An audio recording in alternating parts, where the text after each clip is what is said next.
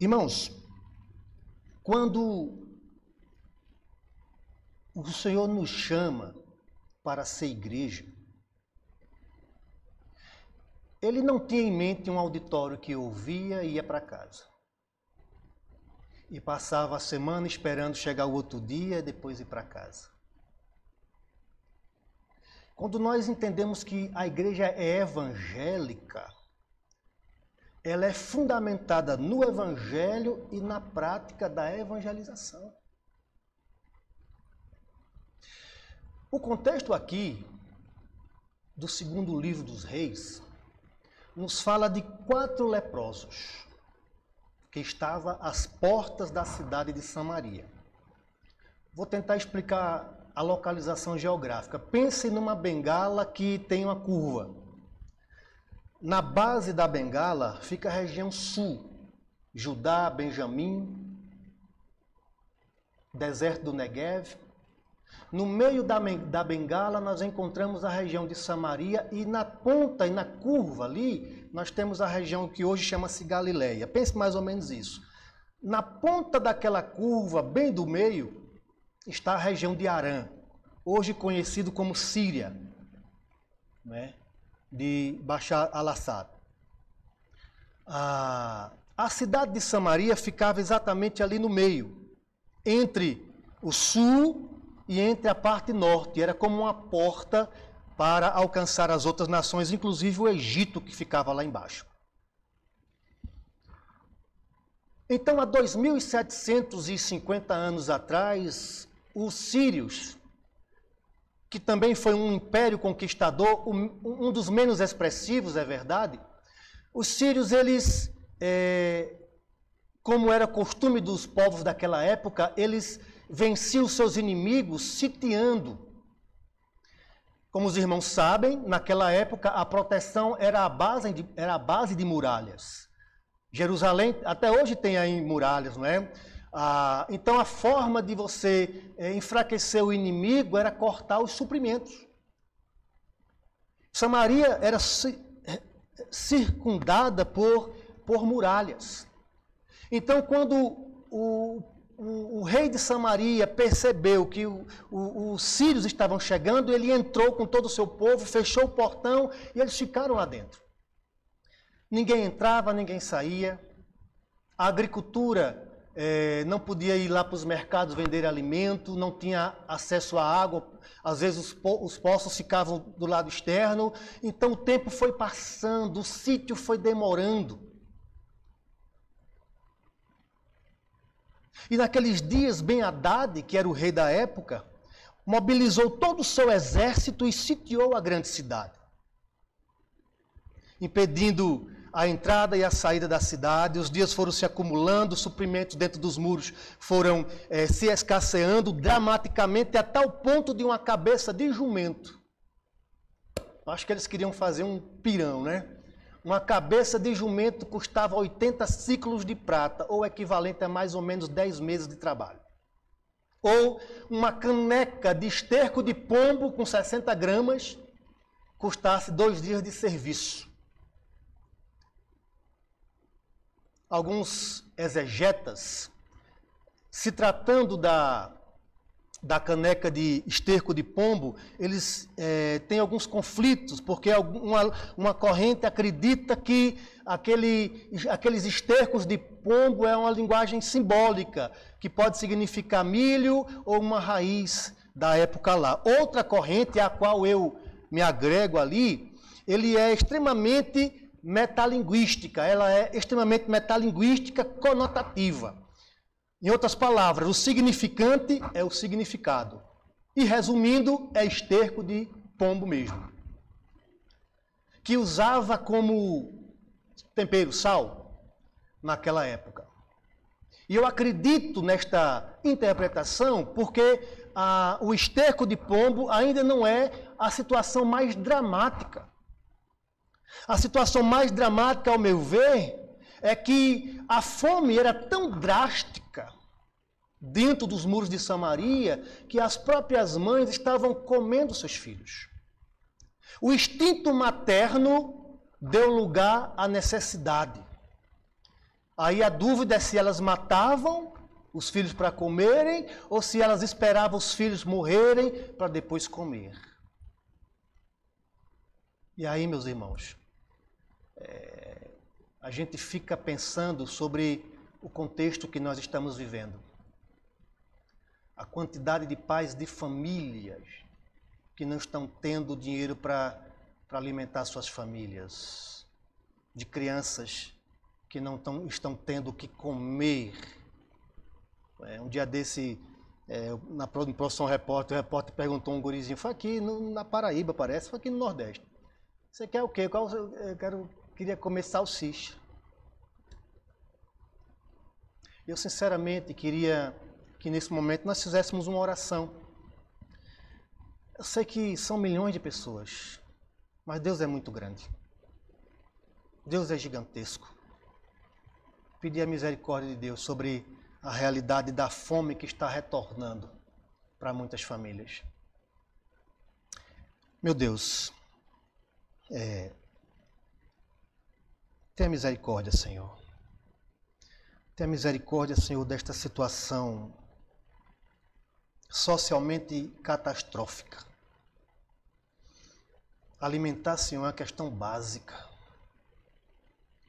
Pai, é, eu sei que nenhuma folha cai ao chão sem a tua vontade. Essa pandemia não surgiu à toa, está debaixo dos teus decretos. Só pedimos misericórdia, Senhor. Sobretudo pela vida das crianças que são dependentes. Ajuda as famílias, os pais, as mães que estão desempregadas. Restaura, Senhor, o governo, que o governo é, se alinhe em todos os níveis, federal, estadual, municipal, e pensem no povo. Restaura, Senhor, tem misericórdia, em nome de Jesus. Quatro leprosos que estavam do lado de fora das muralhas da cidade de Samaria, e era um lugar estranho e perigoso de se, de se encontrar. Como os barracos daqueles que moram nas encostas, ou as palafitas nos mangues ou os lixões das metrópoles e as inóspitas áreas áridas da, da Caatinga nordestina, que levou a Euclides da Cunha, repórter, correspondente de guerra, literário, a fazer uma das maiores declarações da antropologia brasileira e, sobretudo, nordestina. O sertanejo é, antes de tudo, um forte. Porque viver onde não tem nada, só turrão seco, meu irmão, e sair procurando graveto ou um calango. Né? Na década de 80 o povo comia calango. Hoje ainda acha alguma coisa, não é? Mas assim, era uma dificuldade tremenda. Dificuldade. Mas parece-nos parece que os leprosos eram pessoas que, de tão desalentadas pelos dramas pessoais provocados pela lepra, porque os irmãos se lembram, a lepra era uma doença é, que é, excluía as pessoas, não é? Não tinha o acesso ao cuidado. Hoje em dia, quando alguém adoece, adoece né, tem o cuidado. Agora, essa pandemia é terrível. Às vezes as pessoas não podem nem ser cuidadas pelos seus familiares. Quando entra no hospital, a família fica só lá pelo celular, pelo tablet, tentando alguma coisa. Há um isolamento também. E a lepra, ela trazia discriminação, ela, ela trazia pobreza, doença. E socialmente ela trazia isolamento familiar, comunitário religioso e outros, outras coisas mais. Tudo isso ocorria por conta do cerco à sua cidade. É, eles né, já não ligavam mais na, para a vida. Pessoas desalentadas. Os leprosos estavam desalentados.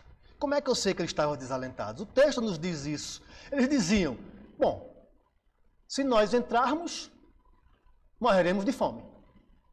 Se nós ficarmos, morreremos também. Então vamos arriscar com o inimigo. Quem sabe ele nos deixa viver. E foram à noite. Foram à noite, penso eu, que para que eles tivessem a oportunidade de até chegar lá no acampamento. Estavam desalentados. Se nós transportarmos este drama dos leprosos, drama humanitário, para os dias de hoje, perceberemos quantas pessoas estão assim atualmente, numa total sensação de desamparo, de desespero, de angústia, de falta de paz, sem motivos para viverem. Por que a humanidade está assim? Só temos uma resposta: a queda. Tudo isto é reflexo de uma humanidade caída e carente da graça de Deus que só poderá ser restaurada pelo próprio Deus através da proclamação das boas novas do Evangelho da salvação, centralizada no Cristo que humildemente encarnou, voluntariamente sofreu e obedientemente foi à cruz. E lá na cruz ele disse: Pai, perdoai-lhes porque eles não sabem o que faz. E lá na cruz ele disse: Eli, Eli, lama sabachthani, Deus meu, Deus meu, por que me desamparaste? E por fim, nos últimos suspiros, ele disse: Tetelestai, está consumado. A obra foi completada, ou seja, tudo está pronto. O propósito de Deus foi, foi concluído. Ele morto e sepultado. Então, o Senhor foi obedientemente crucificado, obedientemente morto, obedientemente sepultado. Mas que gloriosamente, ao terceiro dia, ele ressurgiu, ele ressuscitou como foi testificado pelo anjo com a pergunta mais importante de todas as perguntas. Se você quiser saber qual é a pergunta mais importante da face da terra, é esta aqui que o anjo fez. Por que buscais entre os mortos aquele que vive? Ele não está aqui, mas ressuscitou. Esta é a pergunta mais importante da humanidade. Pena que Muitos humanos não sabem disso. Dos versos de 6 a 8, eles foram ao acampamento arameu, que é o mesmo nome para sírios. E quando lá che eh, eh, chegaram, tiveram uma maravilhosa surpresa. Viram que o inimigo batera em retirada, pois Deus já havia dispersado o inimigo. Sobrenaturalmente, o Senhor promoveu um pavor intenso com o som de um grande exército se aproximando. Que eles fugiram e abandonaram tudo no acampamento: comida, bebida, animais e toda sorte de bens foram deixados para trás. Naquele exato momento, a miséria e a tristeza, a angústia e o desespero dos leprosos foram trocados pelos suprimentos divinos. Afinal, o próprio Deus foi quem expulsou o inimigo. Um prenúncio do que o nosso Senhor fará em nosso favor contra o diabo, contra os nossos inimigos. O próprio evangelho que está lá em Gênesis capítulo 3, verso 15, diz que a serpente vai ferir-lhe o calcanhar. Mas ele pisará a sua cabeça. Quão formosos são os pés dos que anunciam as boas novas, diz Paulo. E na armadura espiritual, o evangelho é comparado a uma sandália. Olha o que nos diz Efésios 6, de 12 a 15. Eu vou pedir licença para ver aqui no telão, tá bom? Efésios 6, de 12 a 15. Pois a nossa luta não é contra seres humanos, mas contra poderes e autoridades, contra os dominadores deste mundo de trevas contra as forças espirituais é, do mal nas regiões celestiais. Por isso, vistam toda a armadura de Deus. Ele descreve, né? Para que possam resistir no dia mal e permanecer inabaláveis, depois de terem feito tudo. Assim, mantenham-se firmes, cingindo-vos com o cinto da verdade, vestindo a couraça da justiça e tendo os pés calçados com a prontidão do evangelho da paz, não é? E aí Jesus Cristo pisa a cabeça da serpente, e nós temos o que? O evangelho da paz para pisar as obras do diabo, porque o evangelho é quem destrói as obras do diabo. Por isso, meus irmãos, não se pode negligenciar a pregação do evangelho. Esses dias eu estava lendo, eu até tenho dito para os jovens sobre o livro de A, a, a, a Trelice e a Videira, de, de, Payne, Marshall. É, os líderes da Willow Creek, um dos, um dos expoentes da igreja, de, de, do crescimento de igreja, lá nos Estados Unidos, eles chegaram a conclusão de que fracassaram numa área. Apesar da igreja ser organizada, ser uma referência, o povo não desenvolveu no discipulado. Juan Carlos Ortiz, ele chama esse tipo de igreja de igrejas de bebês. As engrenagens funcionam, mas os crentes não são maduros. Porque só o Evangelho, meus irmãos, apenas o Evangelho, pode trazer é, a transformação na vida das pessoas. Portanto, só Deus pode mudar a nossa realidade. E ele se utiliza do Evangelho. Ele transforma a nossa realidade integralmente, conforme descreve o profeta Isaías. Olha o que nos diz Isaías, capítulo 61, de 1 a 4. O Espírito do soberano Senhor está sobre mim. O Senhor ungiu-me para levar as boas novas aos pobres. Enviou-me para cuidar dos que estão com o coração quebrantado, anunciar a libertação aos cativos a libertação das trevas aos prisioneiros, para proclamar o ano da bondade do Senhor. E o dia da vingança do nosso Deus, para consolar todos que andam em tristeza, e a dar a todos que choram em Sião uma bela coroa em vez de cinzas, o óleo da alegria em vez de pranto, e um manto de louvor em vez de espírito deprimido. Eles serão chamados carvalhos de justiça, plantio do Senhor, para a manifestação da sua glória. Eles é, reconstruirão as velhas ruínas e restaurarão os antigos escombros. Renovarão as cidades arruinadas que têm sido devastadas de geração em geração. Aqui está uma profecia messiânica da missão do Cristo. E esse Cristo transmitiu aos seus discípulos: ide. Vão libertar os perdidos com o Evangelho. É preocupante, meus irmãos, em ver tantas igrejas com tantas coisas dentro dela, menos a evangelização. E a fé vem pelo ouvir. Vem pela pregação do Evangelho. E aqui não estou dizendo testemunho, não. Tem que testemunhar. Agora imagine um missionário. Pense comigo. Numa tribo que não tem nada de Evangelho. Aí ele chega lá, bota uma casa, monta e passa o dia cuidando da saúde, de nada, não prega, não prega arrependimento, não prega perdão, não prega cruz, não prega nada. Cuida da saúde, faz um, uma associação no meio dos indígenas, faz tudo de bom para o povo, mas não diz o evangelho. Qual é a, a possibilidade daquele povo se converter? Zero. Porque a fé vem pelo ouvir. Então, testemunho e evangelho andam juntos. Você não pode se calar. Uma coisa é nas cidades, porque você vê no rádio. Mas em cantos que não existem, é preciso anunciar. E para piorar as coisas, muitos cristãos que têm esfriado no fervor da evangelização sentem-se confortáveis porque estão vivenciando muitas atividades dentro da igreja. É preciso falar, seu vizinho vai para o inferno. E você, e é seu vizinho. Seu pai e a sua mãe vai para o inferno se ele não se convertesse no Evangelho. Seus filhos, se você não pregar, eles vão para o inferno. Seu patrão vai para o inferno, porque, infelizmente, queridos, isso Payne, Payne e Marshall disseram. Muitos cristãos acham que o Evangelho já não é mais necessário. Olha que coisa nós chegamos. A fé, irmãos, vem pelo ouvir. E ouvir a palavra de Deus.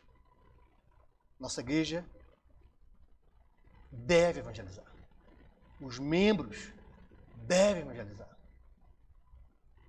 Os pastores, os presbíteros devem evangelizar.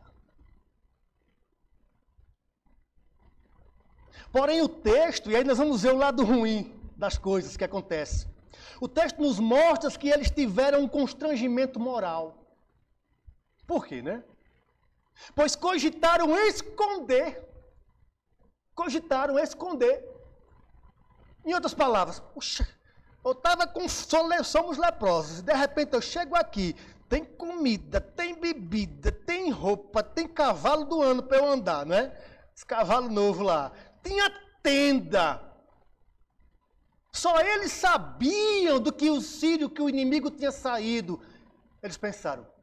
E aí o texto diz que eles esconderam. Esconderam uma, esconderam duas,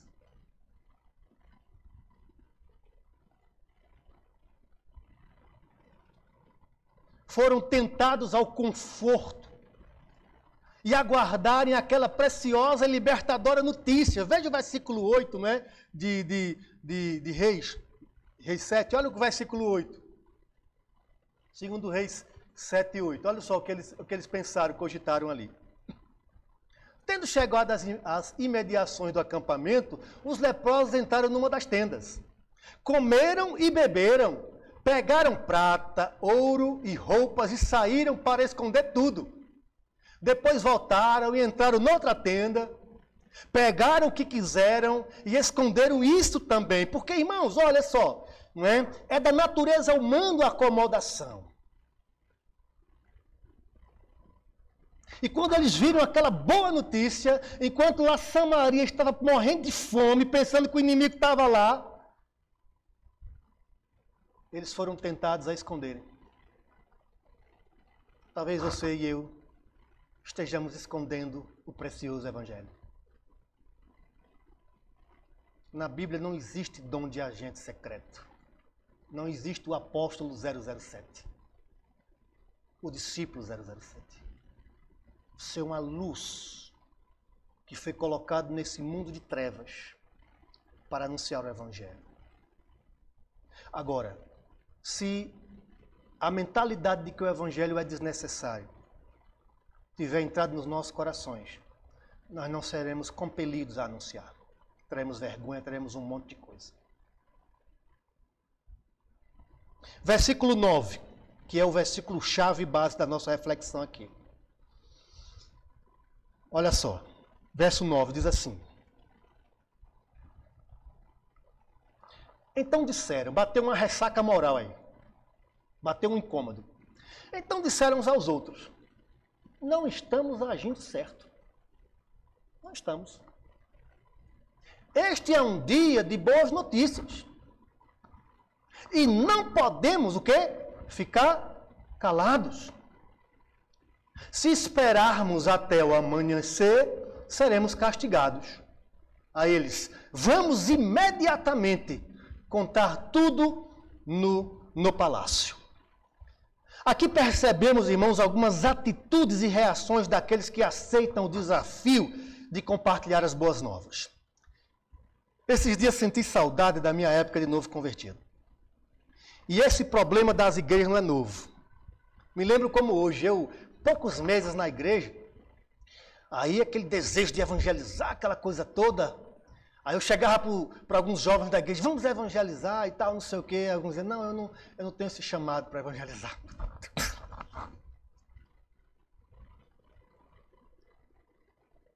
Aí eu fui com um colega para o meio da rua, era 7 de setembro, a rua lotada, né? não tinha pandemia naquela época. O máximo que se pegava era piolho ali. E a gente foi evangelizando, entregando folheto. Foram milhares. O povo vinha e eu me esbaldava. Olha, Jesus, olha a salvação. Imagine se esse fogo permanece na vida do crente. As igrejas precisam resgatar isto, meus irmãos, seus membros. Disseram uns aos outros: não fazemos certo, não fazemos bem. Talvez alguns achem que esse trecho não tenha nada a dizer, ou que não passe de uma frase fortuita e sem uma relevância objetivamente proveitosa. Penso eu que tal análise seja superficial, pois vejo aqui uma reflexão que foi partilhada por todos eles.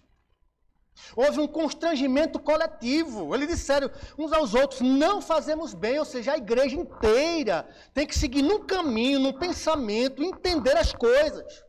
Não pode um dizer, não, eu não acho que isso é tão importante, não. Não sei o que, não. Todos nós somos responsáveis pela evangelização do mundo.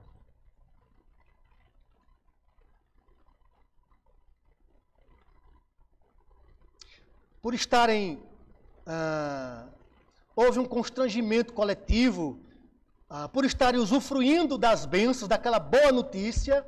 E aquela boa notícia aqui não é o evangelho do Cristo na cruz, eu estou fazendo uma comparação da atitude. A boa notícia era que eles encontraram pão, água, alimento e estavam pensando em se calar.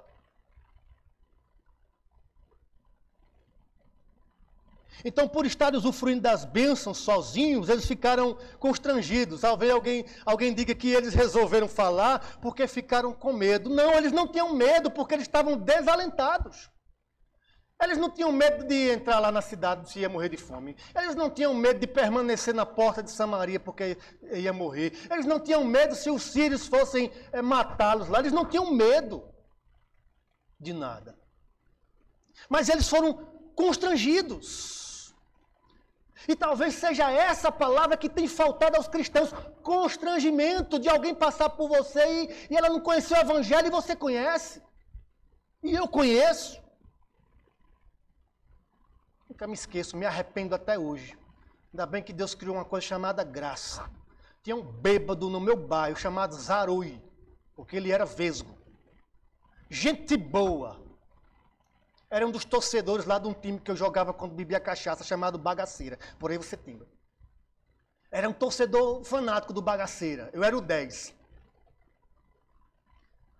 me converti e um dia a gente vinha indo para o centro da cidade, eu e ele, conversando. Eu digo, mas rapaz, Arô, não sei o quê, não sei o quê, não sei o quê. Como o pastor Walter sempre costuma dizer, tem uma coisa que fala dentro, não é coisa não, é espírito, não é coisa. Prega para ele, rapaz. Não, mas aí, nesse momento, não sei o quê, eu fico com vergonha, não sei o quê, nesse momento. Prega para ele, rapaz. Fala do evangelho.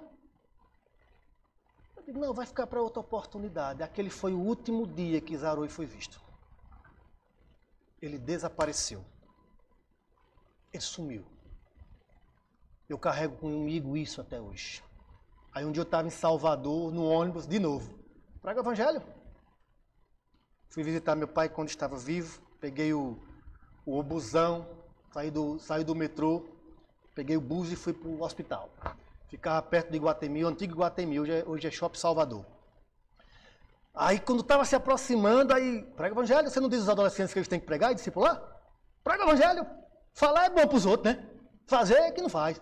Desse jeito, eu fiquei, meu Deus, e agora? O povo lá, assim, olhando para mim, aí estava chegando o ponto de ônibus, aí eu. Quando faltava um ponto, eu digo, meu Deus, aí eu digo. Eu sei que eu evangelizar. Disse Jesus: Eu sou o caminho, a verdade e a vida. No meio do ônibus. Eu sou o caminho, a verdade e a vida. Ninguém vem ao Pai senão por mim. Passou um ponto, eu desci. Talvez seja o que Deus quer me mostrar ali. É que muitas vezes nos falta intimidade e o poder do Espírito, porque falar de Cristo, quando você tem intimidade com Ele, não fica difícil. Porque você não tem medo da vergonha. Você não tem medo do que os outros vão pensar. O importante é que a palavra, as gotas de vida, sejam destiladas e cheguem aos corações e reguem as plantas sedentas. Por que que temos essa dificuldade toda? Porque nós não achamos que o evangelho é necessário. Porque talvez achemos que existam outras possibilidades, ou que outro vai fazer. Temos que evangelizar, meus irmãos. Evangelizar esta consciência de constrangimento.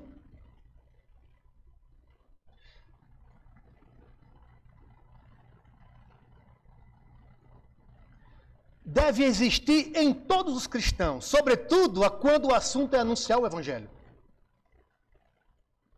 Essa é a primeira atitude que devemos acolher nas nossas almas quando olhamos para este texto dos leprosos. Pois o mundo está por um fio Bilhões de pessoas estão mergulhadas em vazios existenciais profundos, sem saberem qual o propósito das suas vidas, como os ninivitas. Lembra de Jonas? Eles não sabiam discernir a mão direita da esquerda.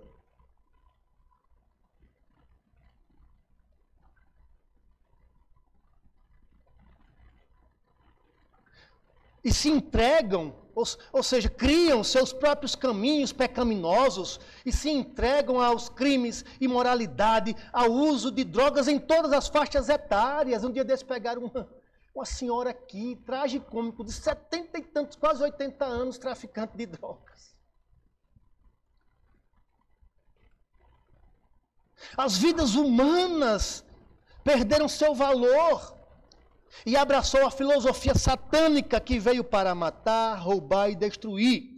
Afinal, o mundo jaz no maligno. E como diz Paulo, Deus deste século cegou os entendimentos dos homens para que não enxergue a luz do Evangelho de Cristo. Portanto, não anunciar o Evangelho é um erro fatal que o cristão ou a igreja comete. O Evangelho é comparado a uma sandália que a gente pisa na cabeça do inimigo, nas obras do inimigo. É o Evangelho que faz o homem entender o caminho errado e seguir o caminho de Deus. Precisamos perguntar a nós mesmos: nós pregamos o Evangelho? Se a resposta for não, diga a si mesmo: não estamos fazendo bem. Precisamos entender que o Evangelho é a dinamite de Deus para explodir as barreiras do diabo que causam ignorância e cegueira espiritual. Ouçamos o que diz o apóstolo Paulo quando declara: Pois não me envergonho do evangelho, porque é o poder de Deus, o dunamis de Deus para salvar todo aquele que crê. Então eles, os leprosos, disseram: Este dia é dia de boas novas. A partir do momento que o evangelho chega até nós, somos responsáveis por sua transmissão para que os povos o conheçam e o adorem, para que o Espírito Santo regenere, cele e confirme a operação da salvação, tem que ouvir o Evangelho. Veja o que Paulo diz em Efésios 1, de 13 a, 13 a 15. Efésios 1, de 13 a 15. Olha só o que Paulo diz.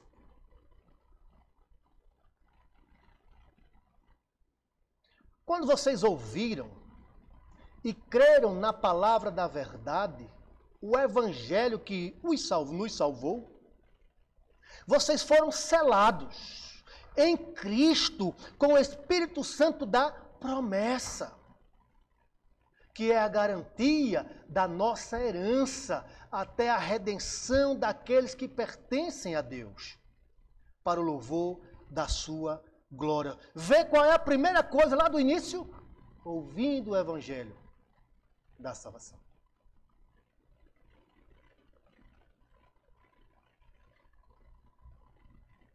Este é o dia e o momento. Quer seja oportuno ou não, não podemos e não devemos perder as oportunidades abertas por Deus. Mas parece que cada vez menos a igreja evangélica prioriza a evangelização. E de forma proporcionalmente inversa, as estruturas eclesiásticas ficaram cada vez mais complexas, organogrâmicas, mais metodológicas, mais ideológicas e mais estruturadas. A pergunta é: por quê? Alguém responde: Deus é organizado. E eu replico: mas a organização para ser bênção não tem fim em si mesma. Ela precisa servir para a pregação do Evangelho.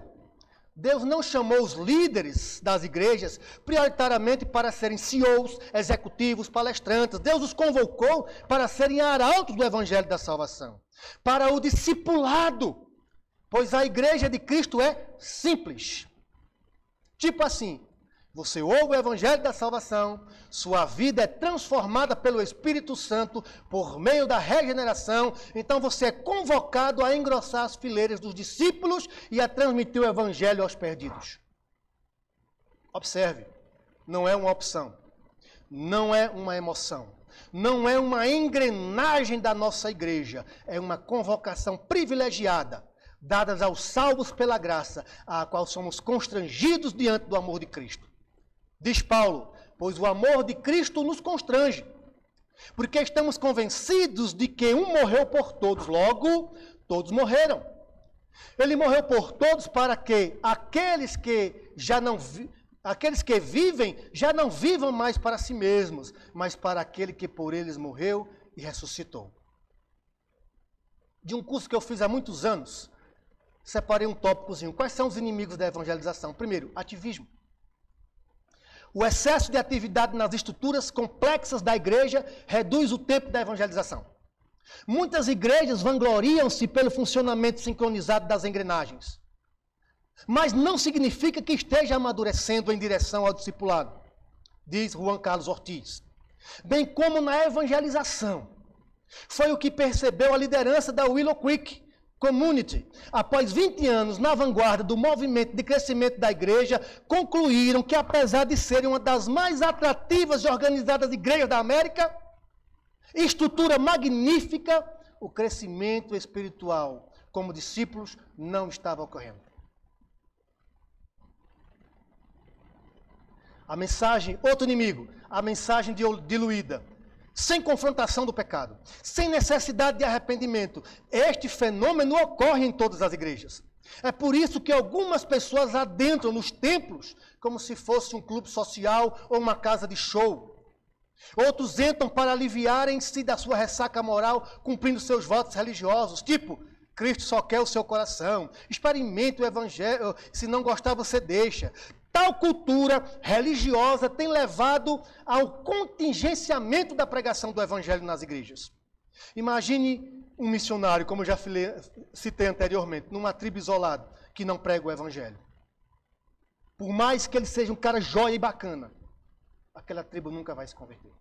Porque é preciso ouvir o evangelho. A igreja verdadeira, ela é querigmática. Ela é proclamadora. Ela anuncia o evangelho. Outro inimigo da evangelização, o individualismo. É o subproduto do narcisismo egocêntrico, de uma humanidade caída. A filosofia de Alberto Roberto, eu se basto. É um fiel seguidor da doutrina dos três S. Alguém lembra disso? Isso falava antigamente, escante velho. Salvo, sentado, satisfeito. Um quarto inimigo, vida cristã inexpressiva sem comunhão com Cristo, sem certeza de salvação e sem enchimento do Espírito. Quinto inimigo, desconhecimento bíblico. Muitos não sabem como iniciar uma conversa evangelizadora. Pensa que evangelizar é trabalho do, do Ministério de Evangelização ou do pastor.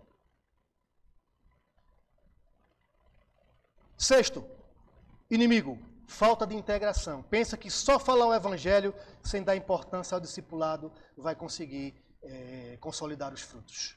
E, em último lugar, a evangelização púlpitocêntrica. Eu conheci uma igreja assim. O pastor dizia: convida o povo que eu prego.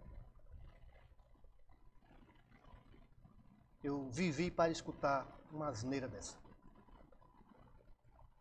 A igreja deve cumprir o ídolo de Cristo. É diferente de você convidar para ver um palestrante de autoajuda. Quando Jesus chamou seus apóstolos e chamou seus discípulos, ele chamou a mim, chamou a você. Entenda isso como para você, para mim, para nós. Concluindo, irmãos. Eu lendo o texto de John MacArthur, esse cara escreve bem, eu gosto muito dos textos dele. Do livro Evangelismo, dele, ele diz assim: evangelizar é quando um mendigo encontra outro mendigo e diz onde encontrar pão. Os leprosos encontraram pão e foram dizer os, os, os mortos de fome lá dentro dos muros de Samaria, inclusive o rei. Se nós nos calarmos, as pedras clamarão. Obviamente o texto fala de exaltação ao Cristo. Porque o texto ali significa que, ainda que os discípulos não glorifiquem, né, porque os fariseus mandaram Jesus, mandaram que Jesus mandasse eles calarem, né, que estavam chamando Osana, Osana, aquele que veio nas maiores alturas, exaltando a Cristo. Os fariseus disseram, Senhor, não deixa eles falar isso daí não. Eles disseram, se eles não falarem, as pedras camarão. Jesus está dizendo aqui, a minha glória será vista. Se eles não falarem, eles vão ter que, outros vão me clamar. Mas quem é que vai clamar? Aquele que nós pescamos com o Evangelho. Só, só adora a Deus aqueles que foram evangelizados. Evangelização é adoração, porque quando você evangeliza, você fala das maravilhas de Deus, você fala quem é Deus, você fala quem é Cristo, você fala o que ele fez, é adoração pura, resumida no momento de uma conversa. E quando Jesus disse lá, farei de vocês pescadores de homens, uma mensagem direta aos apóstolos, os apóstolos foram fazendo discípulos e chegou até nós. Você é um pescador. Você é uma pescadora. Talvez você use, use tarrafa, outros usem é, vara, outros usem outros me mecanismos, mas entenda que esta palavra, farei de vocês pescadores de homens, é para a igreja, é para nós, para cada um de nós. Diante disso, irmãos, é, é preciso lembrar: a igreja do Dinamérica adora, mas a igreja do Dinamérica evangeliza. Semana que vem, ouviremos a letra I. Vamos orar.